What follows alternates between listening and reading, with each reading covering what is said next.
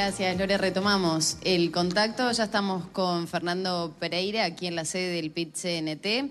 Eh, hay muchísimos temas para abordar, pero seguramente, primero que nada, un panorama general de lo que le pareció este anteproyecto eh, de la ley de urgente consideración que se dio a conocer en estos últimos días, que sabemos que también lo ha estudiado muchísimo, estuvimos en diálogo y el propio Pereira me decía, avísame si venís porque tengo que seguir estudiando y repasando todo lo que dejaba este proyecto. Una breve reseña de lo que le pareció. Sí, negativo por múltiples aspectos. El primero es el proyecto en sí mismo. Hace ya algún tiempo se firmó un acuerdo entre el Instituto de Ciencia Política de la Universidad de la República y el Parlamento para ver cuáles eran los mejores procedimientos parlamentarios, es decir, para agilitar el Parlamento, pero al mismo tiempo para darle mayor solidez, mayor nivel de discusión. Uno de los cuestionamientos más duros fueron a la ley de urgente consideración, pero particularmente a las leyes ómnibus. ¿Por qué cuestionan estas leyes? Porque siendo varios aspectos los que se van a tratar, hay que laudarlos en 90 días. Y si en 90 días no se lauda, se da por aprobado la ley. Es decir, es un mecanismo constitucional, no es un mecanismo antidemocrático, pero debilita la democracia parlamentaria, debilita el debate con la sociedad y obviamente a esta ley, en vez de ómnibus, le podríamos llamar ferrocarril UPM, porque tiene seguridad, educación, empresas públicas, relaciones laborales, etcétera, etcétera, etcétera, etcétera. Entonces, un proyecto que debería tener seis proyectos de ley y que tendrían que estar cada uno en su comisión respectiva debatiéndose, se va a debatir todo junto en un plazo de 90 días, lo que en sí mismo es una debilidad para el tratamiento parlamentario. el segundo cuestionamiento es alguno de los contenidos. Yo lo he leído en su totalidad, pero ahora hay que detenerse capítulo por capítulo. Los vecinos tienen este articulado. Nadie puede decir con honestidad que el presidente de la calle Pou muchos de estos temas no los ha planteado, porque los ha planteado. Pero nadie tampoco puede decir con honestidad que el movimiento sindical no los cuestionó. Es más, dijo, hay dos proyectos y uno es conservador. Y el proyecto conservador contiene entre sus lógicas algunas de las que están planteadas el tema del debilitamiento de la huelga, el tema de las empresas públicas, que precisamente uno de los spots refería a la defensa de las empresas públicas, y ANCAP acá se pone en peligro de existencia. No en libre competencia abierta, porque competir ANCAP, una empresa de un país de 3 millones, con multinacionales del petróleo, es muy lírico, pero también muy fantasioso. Y lo mismo con la empresa de telecomunicaciones. Y si uno mira los aspectos vinculados a la libertad sindical, se debilita el derecho de huelga. Y si un gobierno debilita el derecho de huelga, está violentando una de las libertades que tienen los trabajadores para actuar. Entonces, no voy a comentar todo el proyecto, pero sí... Pero sí centrémonos tal vez en las relaciones laborales, esta limitación a la huelga, a los piquetes. Eh, ¿Cómo se aborda desde el PIT-CNT? O por lo menos, ¿cómo se va a trabajar en ese sentido? También en el trabajo, porque ANCAP genera trabajo para los trabajadores de ANCAP, pero genera trabajo externo, mucho trabajo externo. No hay que pensar en ANCAP solo refinando petróleo, hay que pensar ANCAP en términos de soberanía. Yo me pregunto, los miembros de la coalición que han defendido las empresas públicas en algún momento de sus historias, piensan que esta es una forma de fortalecerla. Parto de la base que ahí va a haber contradicciones y están vinculadas al trabajo, igual que en Antel. Cuando se quería vender en Antel, no se olviden, Antel en el año 92, no se olvide que lo detuvimos. Y hoy Antel le, ha provisto a todo el Uruguay fibra óptica, a los hogares que tienen altos recursos y a los hogares que tienen bajos recursos. Y esto de alguna manera hace que Uruguay sea el país de América Latina que tiene menos brecha digital. Usted tiene internet en las escuelas, en los liceos, en las plazas. Yo le diría, ¿cuál empresa privada conoce en América Latina que haya colocado internet en plazas, escuelas públicas, lugares públicos? ¿Cuál es? Yo no conozco. Entonces, lo que le quiero decir con esto es que cuando uno defiende la soberanía, defiende un principio elemental, igual que cuando, defiende la democracia.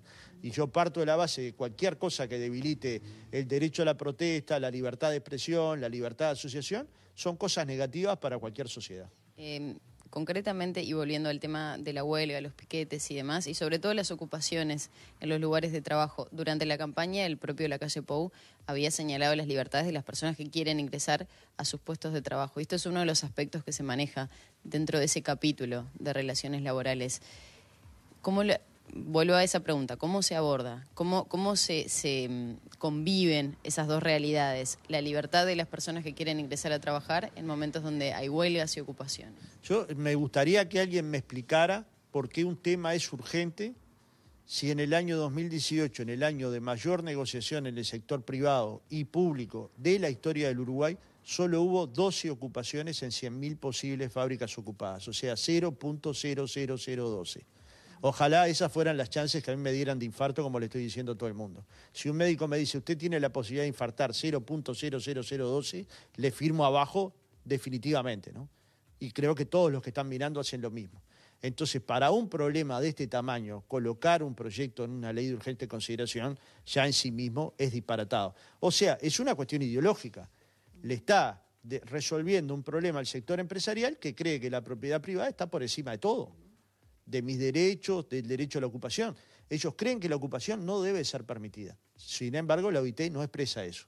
En su artículo 184 habilita la ocupación del lugar de trabajo expresamente, salvo que la misma se transforme en violenta. Usted conoce muchas ocupaciones violentas. Cada vez que hay una rueda de prensa acá, yo pregunto, ¿se acuerda de las últimas tres ocupaciones? Nadie se acuerda. Bueno, yo me acuerdo de la de la aquella... Ahí va, una. La, panadería. Una, una. ¿Se acuerda de una? Una empresa en 100.000 puede ser lo que a usted le quita el sueño. A mí no. A la calle se ve que sí. A mí no. ¿Y por qué a la calle le quita el sueño? ¿Porque cree que es un tema importante? No, porque es una promesa efectuada al sector empresarial que le ha colocado este tema como si fuera un tema vital y usted va a una reunión donde estén los 800 empresarios más importantes del Uruguay y ninguno de ellos fue ocupado. A mí me invitaron a una charla con los 80 empresarios del Uruguay y dije, acá, ¿cuál de ustedes fue, tuvo la empresa ocupada? Ninguno.